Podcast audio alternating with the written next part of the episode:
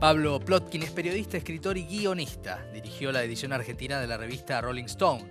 Escribe para medios gráficos como Gato Pardo, El Diario La Nación y The Washington Post. Es autor de Un futuro radiante y su última novela es Brasil del Sur. ¿Cómo estás? Bienvenido, Pablo. ¿Qué tal, Maxi? Gracias Muchas por gracias. venir. ¿eh? Bueno, esta es una novela eh, en la cual uno entra eh, como por un tubo, ¿no? Mm. Pero se, se ubica en, una, en un mundo distópico donde se reconfiguró, donde Buenos Aires es parte de un país otro que se llama Brasil del Sur, el título de la novela, y donde está lleno de figuras, ¿no? Este, figuras, objetos, homogramas, ¿no? Eh, y, y lo primero que te quiero preguntar es, ¿cómo nace esto? Porque naturalmente uno puede encontrar ecos en otros autores, en otras películas, pero hay, hay una profundidad en lo que vos planteás en este escenario, en este, en este país, Brasil del Sur, que es hasta geopolítico e ideológico, ¿no? Un, un libertarismo del futuro, Mm. personas que dialogan con cosas inanimadas o cosas que están vivas pero no son humanas. ¿Cómo nace? Mira, en parte nace como. Primero, como un escenario que yo me planteaba. eh, ¿Qué pasaría en la Buenos Aires que yo había dejado planteada al final de un futuro radiante, que era una Buenos Aires vaciada, arrasada, pero que asomaba una suerte de, mm, refundación un poco eh, fraudulenta, pero que, iba asomando. Entonces, años después, el, escenario era, completamente distinto. Y era como la reconstrucción después del desastre, ¿no? De un desastre que había vaciado a la ciudad y que no se sabía bien qué pasaba fuera de la frontera. Eh, pero en realidad, mm, buena parte del ecosistema que, que después empieza a alimentar eh, a Brasil del Sur surge de unas entrevistas que yo tuve con etólogos y naturalistas eh, acerca de, mm, del comportamiento anim- animal y sobre todo de nuestra relación con el resto de las especies del reino animal. Y un poco a partir de ahí, y bueno, muy influ- influido por todas las discusiones sobre inteligencia artificial de esta época, sobre el, sobre el mundo del trabajo, sobre, mm, sobre las distintas em, circunstancias políticas también que nos atraviesan, ahí se empieza a conformar como un caldo donde, donde que a mi, a mi criterio resulta en una especie de, de presente arrebatado, si se quiere, más que, más que un futuro totalmente eh, improbable, para mí es como, como un presente medio arrebatado. Claro, es como una proyección, ¿no? De, de- Sí. de las fatalidades del presente sobre un futuro. Me da la sensación cuando la leía, ¿no? Los vínculos humanos atravesados por eh, realidades que hoy, digo, hoy, por ejemplo, hay aparatos que vos le decís. Eh, se llaman Alexa, se ven, por ejemplo, en, en- en la- en una serie distópica que ahora, eh, Years and Years, por ejemplo. ¿no? Aparece todo este, este tipo de objetos, ¿no? Eh, que empiezan a mediatizar en lo humano. Eh, y también por un conflicto, me parece, que tiene que ver con lo autómata, ¿no? En definitiva, que vos planteás, como la deshumanización, pero naturalizada. Este también es uno de los temas de la novela, ¿verdad? Sí, un poco la frontera de lo humano, ¿no? O sea, como de dónde, qué nos define como, como especie y qué, qué nos define por oposición, que es un poco justamente el planteo que muchos eh, zoólogos eh, investigan, ¿no? Como, bueno, ¿qué pasa? ¿Qué es lo que nos, de- nos diferencia como especie? Claro. ¿Y por qué en todo caso consideramos que eh, el resto del reino animal se diferencia por completo de, de- de- de nosotros?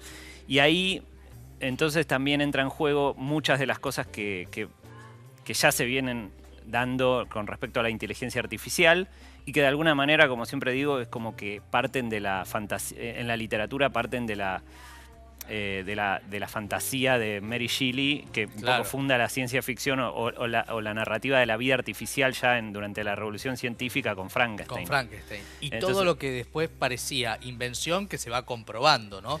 Digo, es en esta tesis donde vos trabajás y te inscribís. Sí, y para mí, más que dar respuestas, yo todo el tiempo estoy ahí buscando, haciéndome preguntas y los personajes un poco a veces están sometidos a mis propias incertidumbres o a, o a, Sí. eh, o a- o a mis propias ignorancias respecto de, de muchos temas, pero para mí eh, en esta novela hay como una búsqueda permanente de, esa, de ese misterio un poco que es, bueno, qué es la vida y, y- y- y eh, a esta altura de la, de, la historia, ¿qué, nos, cuál, qué destino nos espera, ¿no? Y, todo parece como dar, acelerarse en un, en un punto. Eh, hacia la catástrofe. Sí, o al menos hacia, sí, al menos hacia una transformación radical. Sí. Eh, radical no positiva en cuanto a nuestros derechos, en cuanto a lo que hoy consideramos la vida normal, ¿no? Si sí. existe la palabra.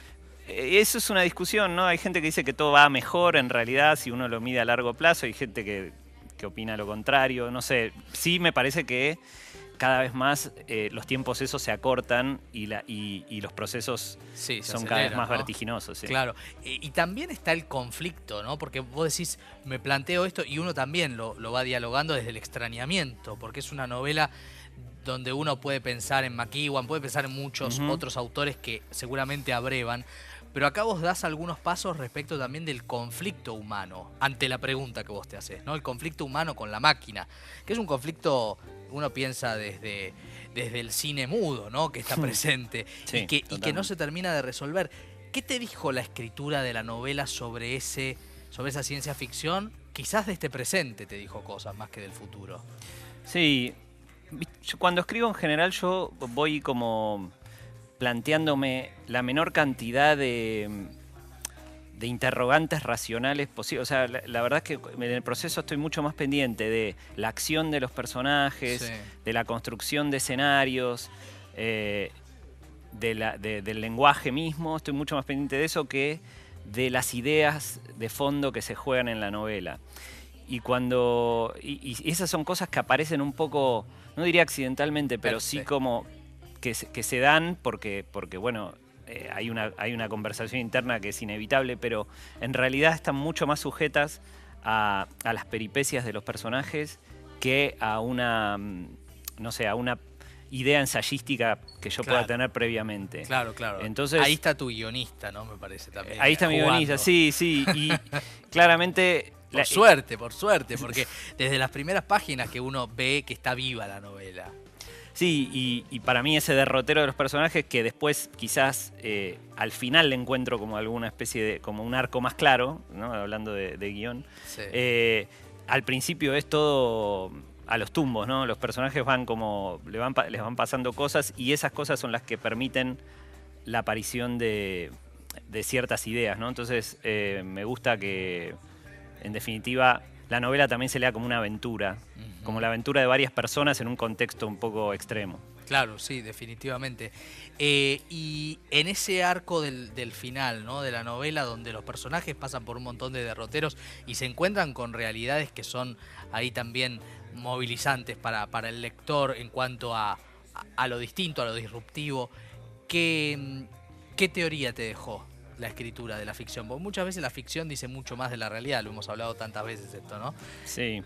Sobre este presente. Sí, es, es, una pregunta difícil de responder e, para mí, pero sí me dejó la, la, impresión de, al menos a mí como escritor, de, de estar un poco asomándome a eh, un final de camino, pero me refiero más como quizás, yo escribí dos novelas distópicas, las dos transcurren en Buenos Aires, eh, y en un punto, en esta, eh, sentí que llegué al final de Buenos Aires en, ese aspecto en cuanto a que, bueno, eh, lo, que yo, lo que yo quería explorar de, ese territorio transformado de la ciudad, que yo muchas veces por ahí tiene que ver con, procesos de imaginación y demás, de, cómo, de cómo esta ciudad eh, muchas veces eh, está viva todo el tiempo y entonces te, ofrece como, como fantasías y, eh, y, realidades como que todo el tiempo están mutando. pero yo llegué como dije, bueno, creo que hasta acá, esta es mi, segunda novela porteña distópica y, la próxima, claro, y, la y de hecho los personajes vienen la necesidad de irse y de, estar en otras partes. y y ahí, pero eso es una respuesta más personal quizás que, una teoría sobre el presente, ¿no? Está bien. Bueno, el público va a poder sacar su propia teoría igual de todo lo que dice Brasil del Sur. Pablo, gracias por haber venido. Maxi, gracias a vos. Felicitaciones.